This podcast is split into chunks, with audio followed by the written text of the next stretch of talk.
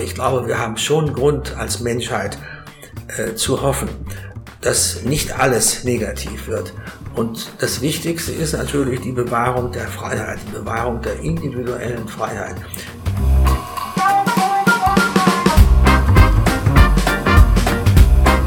Äh, das Reizvolle äh, am, am, selbstständigen Unternehmer ist natürlich die Möglichkeit, äh, etwas gestalten zu können, etwas ins Werk setzen zu können.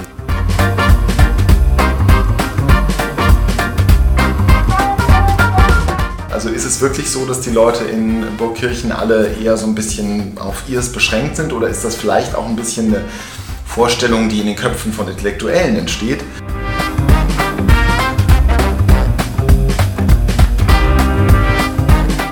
Wir haben ja nur noch eine sehr begrenzte Marktfreiheit und dadurch sind in der Tat Verwerfungen entstanden, die, die nicht gut sind und die sehr wohl genug Anlass bieten, das System insgesamt zu kritisieren.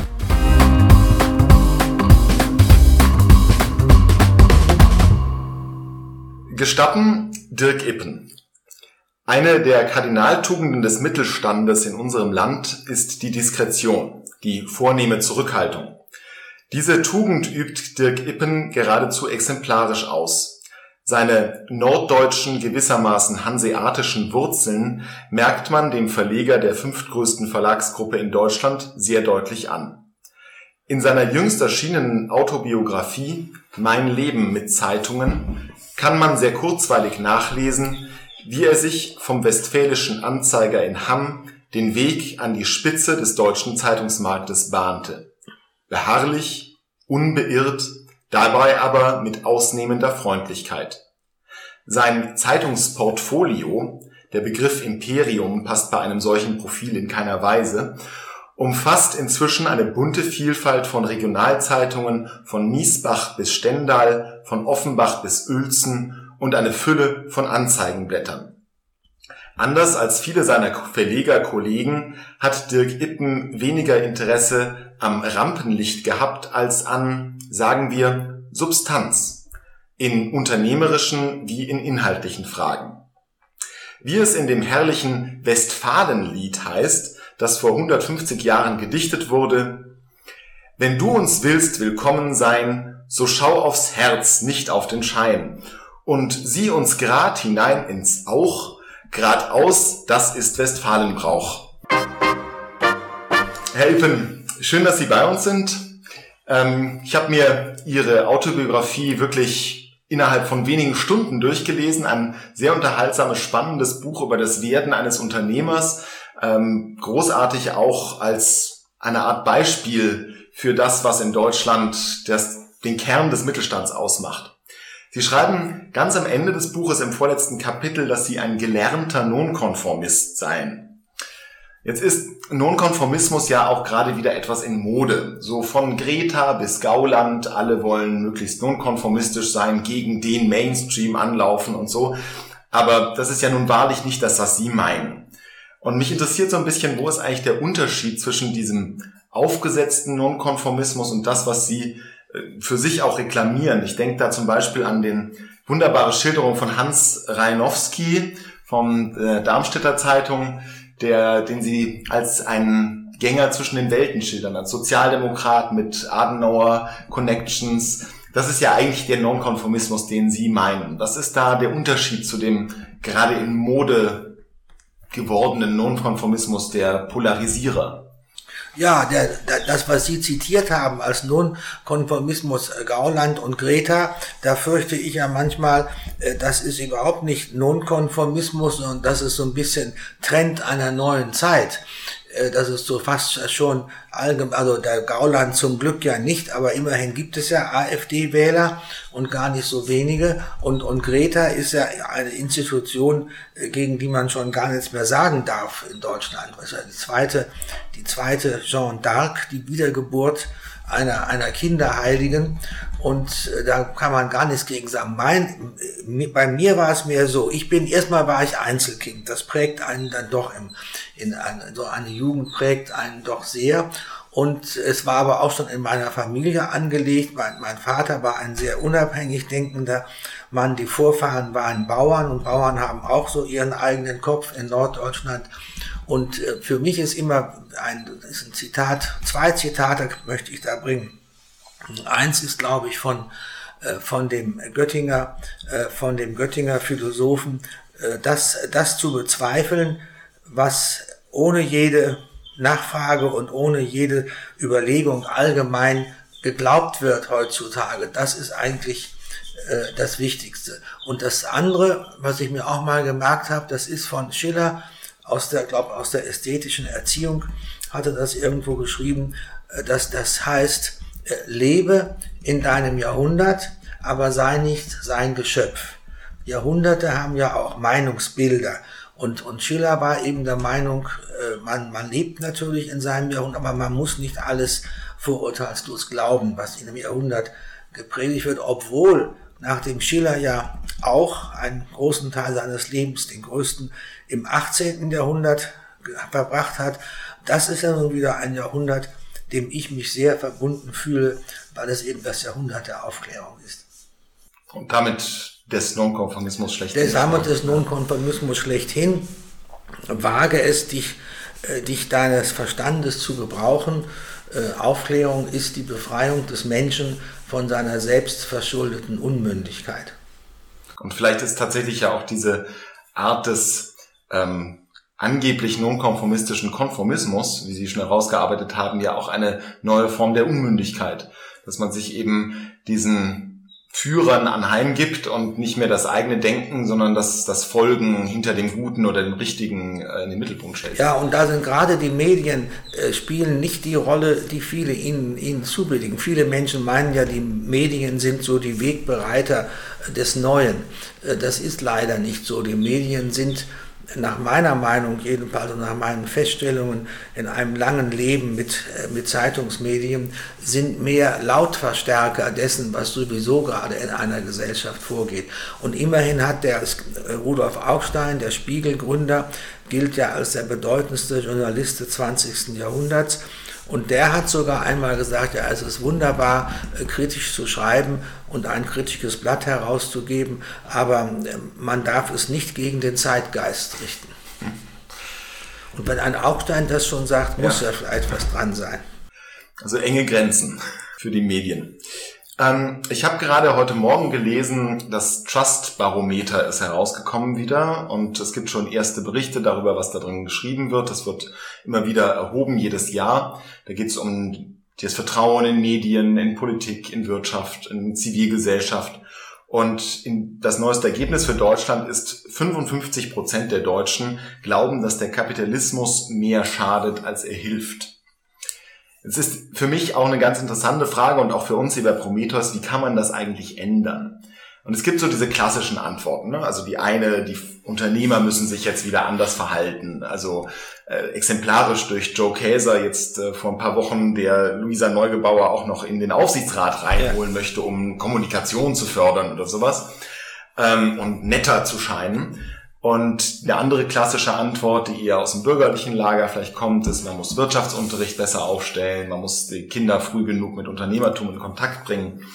Hm, das mag alles mit eine Rolle spielen bei der Frage der Akzeptanz des Kapitalismus, aber es geht doch auch um Geschichten. Ja, das ist mir gerade in Ihrem Buch klar geworden, dass ja eine Geschichte eines Mannes ist, der als Kapitalist gewissermaßen ähm, seine Unternehmen aufgebaut hat. Welches Narrativ müssen wir eigentlich erzählen, damit der Kapitalismus wieder einen neuen Schwung kriegen kann? Was sind die ja, Geschichten? Wir, wir, brauchen einen, wir brauchen, sage ich mal, einen neuen Milton Friedman. Der hat ja bekanntlich in Amerika, ich glaube in den 60er Jahren, hatte er eine berühmte Fernsehserie, die hieß Free to Choose, also ich kann wählen.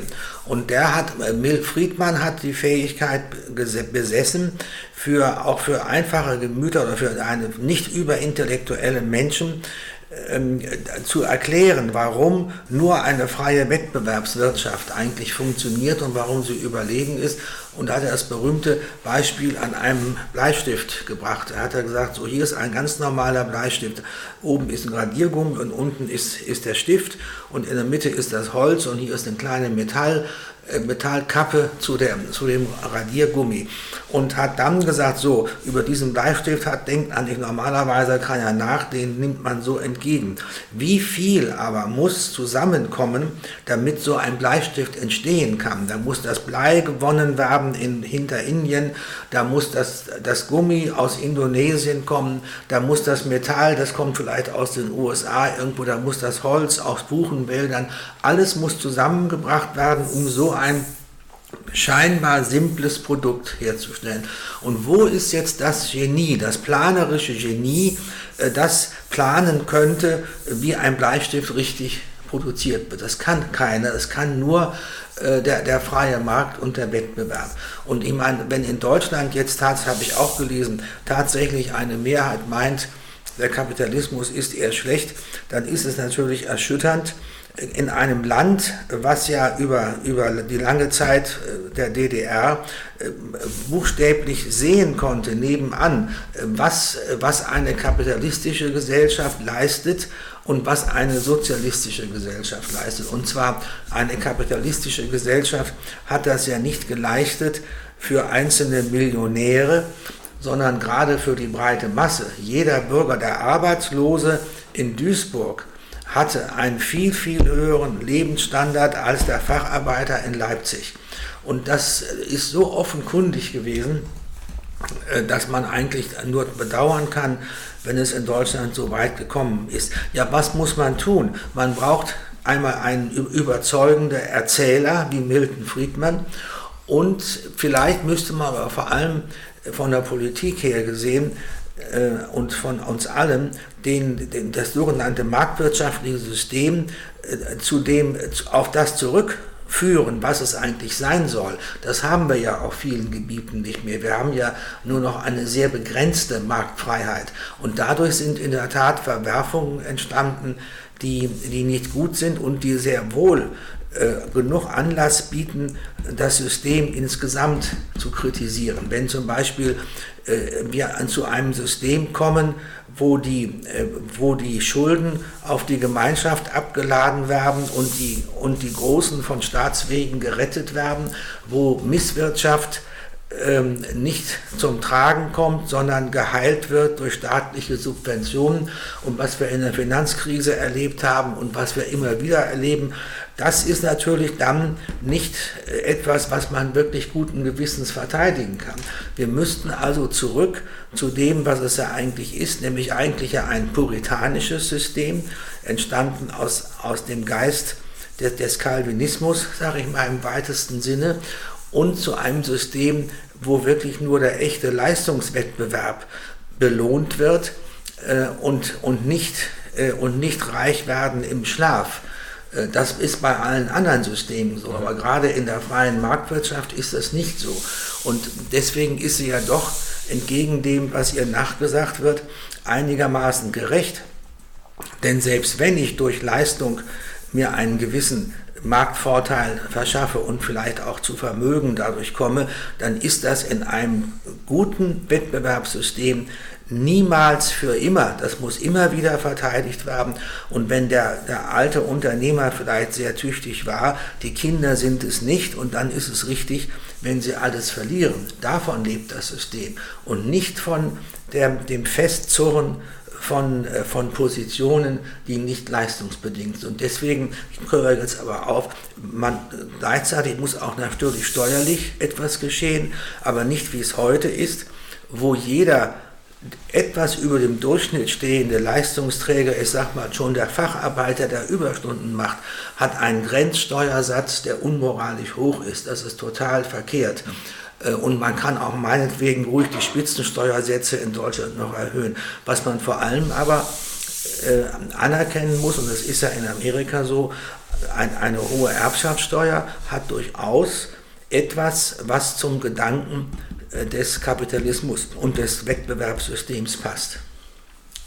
Jetzt ist Marktwirtschaft so ein der Begriffe, Kapitalismus ein anderer. Man könnte auch von Unternehmerwirtschaft sprechen. Ja, das ist ja, wie Sie am Beispiel des Bleistifts schon gezeigt haben oder Milton Friedman daran gezeigt hat, ähm, geht es ja darum, dass Menschen eben unternehmerisch tätig werden. Und Sie haben das sehr schön ganz am Anfang im Vorwort Ihres Buches im zweiten Absatz geschrieben, Das größte Anliegen dieser Erinnerungen aber ist es, jungen Menschen, die unternehmerisch tätig sein wollen, auf ihrem Weg zu ermuntern. Es ist ein großes Glück, erfolgreich etwas gestalten zu können. Und das liest man dann auch aus den folgenden Zeilen immer wieder raus, dieses Glück auch daran, beispielsweise eine kleine Zeitung am Weiterbestehen dabei zu helfen oder etwas zu übernehmen, ein Erbe eines Unternehmers, der bereits was geschaffen hat und zu zeigen, man kann diese Fußspuren jetzt weitergehen. Das ist ähm, tatsächlich erfahrbar in dem Buch. Jetzt, wenn wir wieder auf eine Studie gucken, Ernest Young macht alle zwei Jahre sogenannte Studentenstudien. Und da überprüfen sie, was junge Studentinnen und Studenten vorhaben zu studieren, in welche Richtung sie gehen wollen beruflich. Und ein Ergebnis der jüngsten Studie von 2018 äh, war, dass 41 Prozent der Leute gerne im öffentlichen Dienst arbeiten wollen. Das sind neun Prozent mehr als in zwei Jahre davor. Weitere 22 Prozent würden am liebsten in Kultureinrichtungen arbeiten, also auch wieder in meistens öffentlich finanzierten ähm, Anstalten und 18 Prozent in der Wissenschaft. Auch das eher am Tropf des Staates und nicht so sehr das Eigeninitiative Unternehmertum. Könnten Sie nach einigen Jahrzehnten des unternehmerischen Tätigseins vielleicht auch kurz eine Art Liebesbrief an das Unternehmertum verfassen, womit man auch junge Menschen vielleicht wieder gewinnen kann, das attraktiv zu finden und nicht die Vollversorgung mit Pension und äh, Zusatzzahlungen für die Krankenkasse? Das habe ich in meinem Buch versucht, an, an meinem kleinen Beispiel. Sie haben mich da viel zu groß geschildert. Ich bin nicht der größte Verleger Deutschlands oder irgend so etwas. Ich habe das Glück gehabt, dass ich zu meiner Zeit sehr viele äh, kleine Lokalzeitungstitel, die vielleicht auch ohne mich nicht überlebt hätten, zu Erfolgen führen konnte. Und, ähm, und dann sage ich auch eins, es muss nicht jeder Unternehmer sein. Es gibt andere Berufe, die sind genauso ehrenwert, wenn jemand zum Beispiel auch im, im, im Staat, wir brauchen gute Leute, auch im, im Staatsdienst, wir brauchen äh, gute Leute, gute Handwerker, wir brauchen Ärzte. Also ich möchte keineswegs jetzt in den Verdacht kommen, dass ich den Unternehmerberuf jetzt über alles stelle. Äh, das Reizvolle äh, am, am selbstständigen Unternehmer ist natürlich die Möglichkeit, etwas gestalten zu können, etwas ins Werk setzen zu können. Ob es jetzt klein ist oder groß ist, man, man geht, man, man kann sagen, das habe ich gemacht, wenn das, wenn ich es nicht gemacht hätte, wäre es jetzt nicht so da. Oder wie ein, wie ein Dirigent sein. Wenn man ein größeres Unternehmen aufgebaut hat, dann äh, ist man schon in der Rolle des Dirigenten, der steht vor dem Orchester und, und kann darauf achten und dafür sorgen, wann, wann jetzt die Oboen einfallen müssen und wann das richtig, dass damit eine Mischung entsteht, die den Erfolg, Erfolg bewirkt. Und, und es gibt aber sehr, es gibt natürlich nicht nur Eigentümer, Unternehmer. Ich hatte immer das Glück, dass ich Mitarbeiter hatte, die selber Unternehmer waren oder sich als Unternehmer fühlten und die genauso motiviert waren wie ich, die mir oft dann bei der Verabschiedung in den Ruhestand gesagt haben, Herr Ippen, ich habe immer gerne für Sie gearbeitet. Und wenn ich gesagt habe, ja, ich hoffe auch, dass das Verdienst gestimmt hat und so weiter, und dann sagen die, ja, ja, das hat schon gestimmt, aber wissen Sie, das viel wichtiger war, ich konnte mich frei entfalten. Und das ist etwas sehr Menschliches. Wer die, wer die, wer die, wer die Begabung hat und, und die Möglichkeit hat, sich frei zu entfalten, kreativ zu sein, der äh, kann diesen Beruf ergreifen. Und ich sage immer, das ist nur, nur der Künstler hat sonst noch die Möglichkeit, kreativ zu sein und sich, und sich zu entfalten. Und woher kommt Kreativität? Das ist nicht nur einfach angeboren, sondern Kreativität kommt tatsächlich durch das Entdeckungsverfahren des Wettbewerbs. Das wird heute auch viel zu wenig gesehen. Man spricht von Kapitalismus und ja, die Reichen werden immer reicher und so weiter. Das ist, das stimmt so nicht. Es ist auch viel, viel komplexer. Der, der Wohlstand im, in, in unserem in einem freiheitlichen System äh, kommt durch das Entdeckungsverfahren des Wettbewerbs. Äh, mein, mein Wettbewerber hat irgendetwas gemacht. Er hat die, die Produktion dieses Wasserglases verbessert, dass man es hier besser halten kann. Das sehe ich und habe Angst um meine Existenz, weil wenn der das besser macht, könnte er ja meinen Glasbetrieb auf Dauer zerstören. Also denke ich Tag und Nacht nach, äh, was kann ich denn machen, um meine Gläser wieder äh, besser? Und dann fällt mir ein, ach, macht man hier so einen Rand drum, dann kann man es noch besser halten. Oder typisch ist er, warum, warum gibt es überhaupt die Clusterbildung. Sehen Sie mal, es gibt zum Beispiel im, in Baden-Württemberg im Raum Stuttgart eine unendliche Ansammlung von kleinen und großen selbstständigen Unternehmen. Ja, warum ist das eigentlich so? Warum ist das nicht in Oldenburg genauso? Oldenburg hat das gleiche Rechtssystem äh, wie, wie Stuttgart schon, schon seit, seit Gründung der Bundesrepublik mindestens. Warum gibt es im Raum Stuttgart mehr äh, kreative Unternehmer als, äh, als im Raum Oldenburg? Das hat natürlich auch kulturelle Gründe. Das hat, geht bis in den Pietismus zurück. Die, die Einstellung, die, sagen wir, das, die, bis zur Kehrwoche, wir, die berühmte schwäbische Hausfrau, Frau Merkel zitiert sie ja auch gerne, äh, die kennt die Kehrwoche, aber ist nicht nur die Kehrwoche, sondern es ist natürlich schon eine Einstellung, dass man, dass man sich nicht auf die faule Haut legen darf und etwas leisten muss, aber es ist vor allem auch der Wettbewerb. Ich war mal auf einer Hochzeit in in Stuttgart, das war köstlich, das war so eine bürgerliche Mittelstandshochzeit, sag ich mal, und da haben, waren zwei Herren, die hatten wohl beide so ein kleines Unternehmen, die haben die ganze Zeit an der Hochzeitstafel nur über irgendein technisches Detail von irgendeiner Windung diskutiert. Das hat mir, hat mich sehr beeindruckt. Also es kommt die, es ist nicht in den Schoß gelegt, es wird entwickelt. Und, und das, das, äh, das, das, das die Motivation, die etwas entwickelt, ist ist der Wettbewerbsgedanke. Der bringt einen auf neue Ideen. Von Wettbewerbern lernt man und dann setzt man ein i-Tüpfelchen raus, um es vielleicht noch besser zu machen. Nun kommen aber dazu äh, gleich schon wieder die Probleme. Das hat schon Adam Smith gesagt, äh, dass, äh, dass Unternehmer oder Selbstständige ähm, wenn, und wenn sie, selbst wenn sie bei privaten Gelegenheiten zusammenkommen, sich gerne zusammentun zu einer Verschwörung gegen das Wohl der Allgemeinheit. Was ist dieses, diese Verschwörung gegen das Wohl der Allgemeinheit nach Adam Smith? Das ist natürlich die, die Kartellabsprache. Weil Wettbewerb lästig ist, wollen natürlich Unternehmer in Wahrheit, auch wenn sie das Wettbewerbssystem loben. In Wahrheit wollen sie natürlich gerne weniger Wettbewerb haben, weil das bequemer ist. Und da muss ich ja zugeben, Sie haben meine Lebensleistung mit den Zeitungen so gelobt. Äh, ich, ich muss eigentlich einen roten Kopf kriegen als Anhänger der, der Wettbewerbsordnung.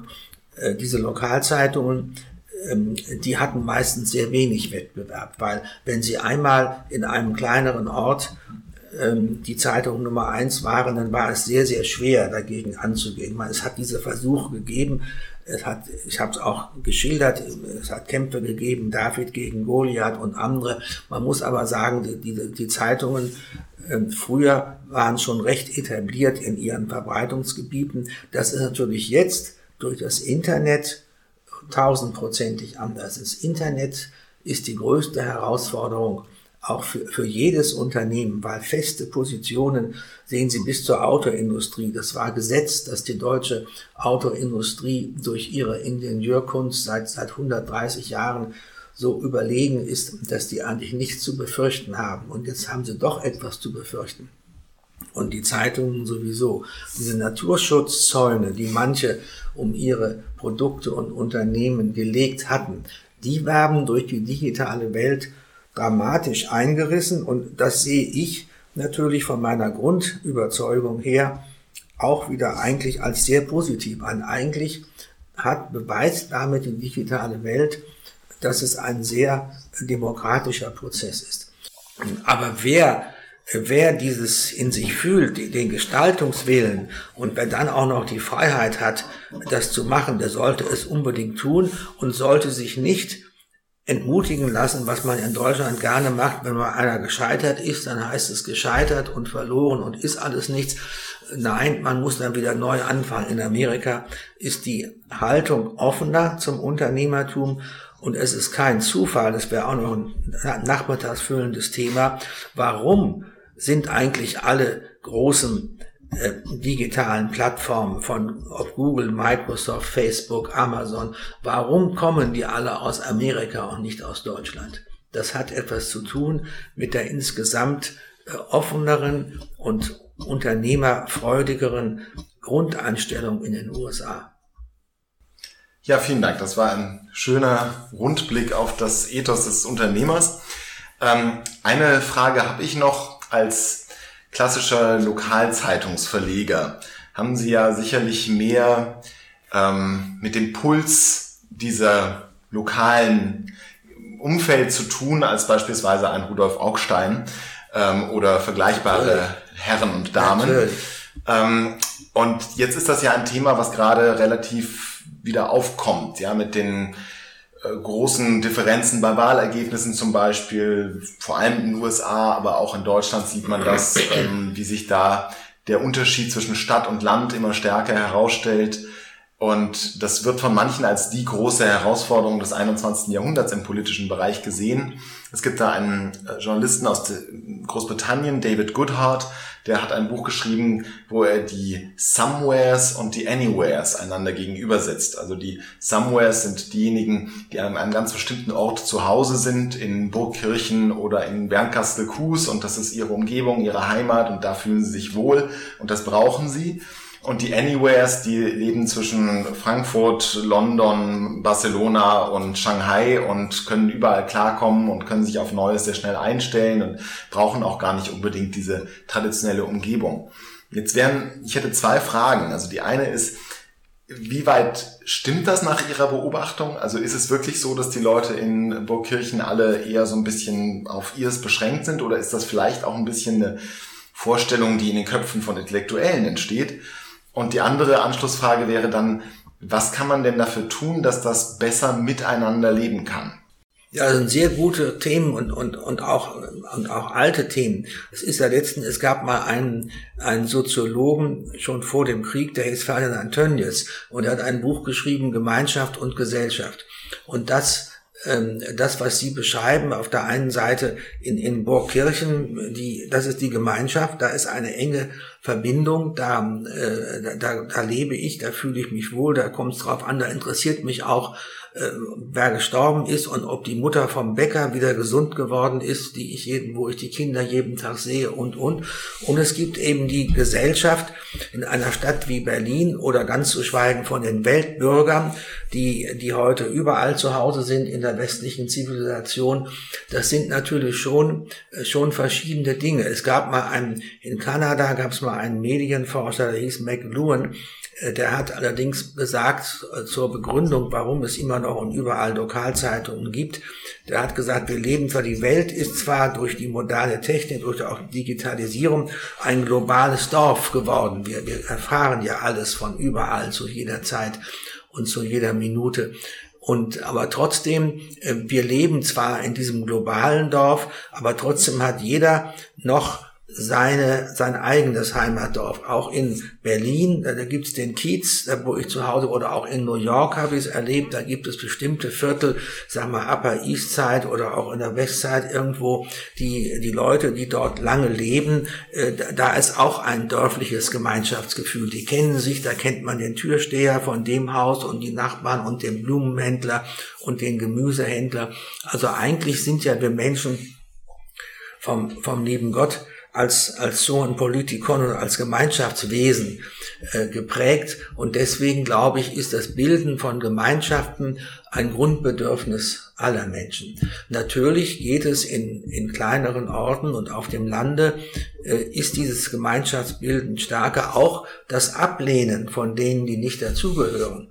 Das ist natürlich die negative Seite der, der Gemeinschaft. Das haben wir nach dem Krieg viele Flüchtlinge erlebt, die in Dörfer kamen, sei es in Norddeutschland oder in Bayern. Da hört man immer wieder aus alten Erzählungen, wie die Flüchtlinge einfach abgelehnt wurden, wie sie sich durch totale Anpassung dann und wie auch heute, ich lebe seit seit 30 Jahren in Bayern, obwohl ich aus Norddeutschland, aus dem Ruhrgebiet und Norddeutschland stamme. Äh, da gibt's immer noch, wenn auch mehr scherzhaft, den, den Preußen. Ähm, und ähm, das, ähm, das bleibt auch irgendwo, auch wenn das, wenn das natürlich nicht so ernst gemeint ist, weil ja die, die, Ver, die Versippung sehr, sehr groß ist. Also dieses äh, Gemeinschaft und Gesellschaft, dieses Wechselspiel, das wird es, glaube ich, immer geben. Und es gehört aber auch zum Glück des Menschen, dass es die Gemeinschaften gibt. Ja, sehr schön. Das ist auf jeden Fall eine versöhnliche Sicht auf die Dinge und vielleicht auch etwas optimistisch. Und ich glaube, gerade Zeiten wie diese brauchen auch genau diesen Optimismus. Ja. Äh, manchmal malen wir vielleicht doch etwas zu schwarz und unterschätzen die Möglichkeiten des Menschen, sich zu entwickeln. Ja, das ist ja in der DNA. Ja, also ein, ein, also ein, das glaube ich auch, das kann ich nur unterstreichen. Also einmal ist ein, wer, wer vollkommen pessimistisch ist, sollte äh, lieber nicht reden und auch nicht schreiben, weil äh, das ist keine Lebenshaltung. Und die Weltgeschichte spricht auch dagegen. Denken Sie, welche Katastrophen, ich bin jetzt im 80. Lebensjahr, welche Gefährdungen und welche Katastrophen äh, haben habe ich allein schon in meiner kurzen Lebenszeit schon erlebt. Wenn als der Koreakrieg ausbrach 1950, da saßen meine Eltern so ungefähr auf gepackten Koffern, weil sie glaubten, die Russen kommen morgen. Und dann äh, die äh, dann diese RAF-Zeit und dann die die Gefahren der Atombombe, die ist ja in der Tat unverändert da, die, die Gefahr, dass die Welt, die Menschheit sich selber auslöscht mit, mit diesen schrecklichen Dingen. Äh, aber irgendwie ist es, ist es immer gut gegangen.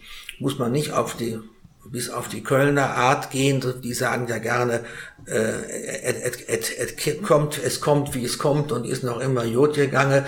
So, das ist vielleicht ein bisschen zu naiv, aber ich glaube, wir haben schon Grund als Menschheit äh, zu hoffen dass nicht alles negativ wird. Und das Wichtigste ist natürlich die Bewahrung der Freiheit, die Bewahrung der individuellen Freiheit. Die ist heute auch wieder extrem gefährdet, wenn Sie an Länder denken wie China oder auch leider ja Russland und, und andere Länder auch. Äh, und das ist, aber die Freiheit war immer gefährdet. Das ist auch nichts Neues. Also wir müssen, wir können nicht mehr tun, als in unserem kleinen Kreis, in dem wir sind, äh, zu versuchen, äh, die Fahne der Hoffnung und der Freiheit hochzuhalten. Vielen Dank. Nee, der war die richtigen Fragen. Und Sie haben bei allen auch mein Buch gelesen. Das ist ja schon mal, das ist ja schon sensationell. Wenn ich bei der Wahrheit bleibe, war meine letzte Reise nach Weihnachten zum Skifahren ins Engadin. Aber sowas meinen Sie ja nicht. Also eine Reise, die mich wahnsinnig fasziniert hat. Ich war vor zwei Jahren in Australien und habe dort äh, Sydney besucht und Melbourne und äh, die Unterschiede zur Kenntnis genommen. Auch eben, dass zum Beispiel Melbourne eine Stadt ist, ich sag mal ein bisschen übertrieben, wie England vor 20 Jahren. Also wahnsinnig traditionell, da gibt es sogar noch Buchläden, das muss man sich mal vorstellen, das kennen wir gar nicht mehr in unseren Städten.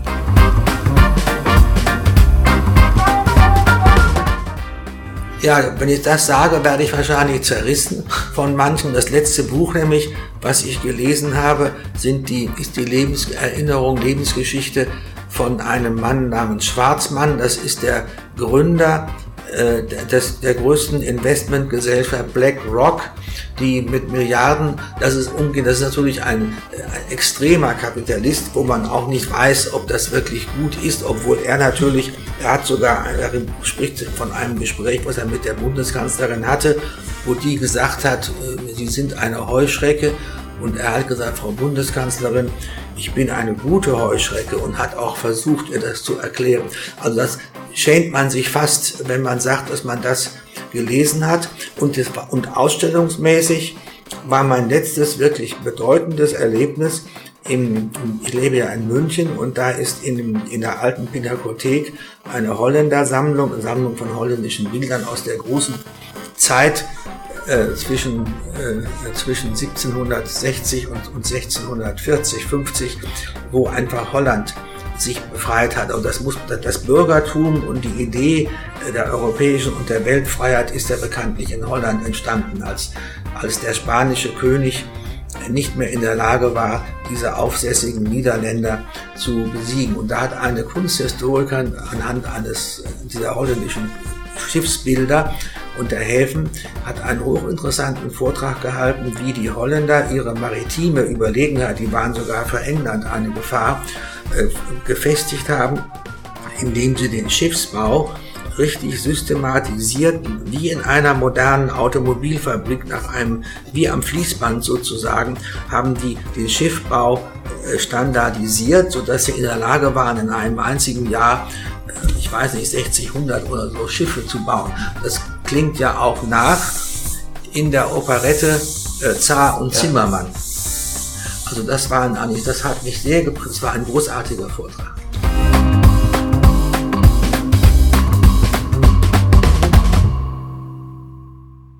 Der Podcast Gestatten wird präsentiert von Prometheus, das Freiheitsinstitut. Prometheus ist ein unabhängiger Think Tank, der es sich zum Ziel gesetzt hat, den Wert der Selbstverantwortung zu stärken. Dieses Gespräch führte Clemens Schneider, die Produktion lag bei Helena Bach. Wenn Sie mehr über Prometheus erfahren möchten und unsere Arbeit unterstützen wollen, dann besuchen Sie doch unsere Website prometheusinstitut.de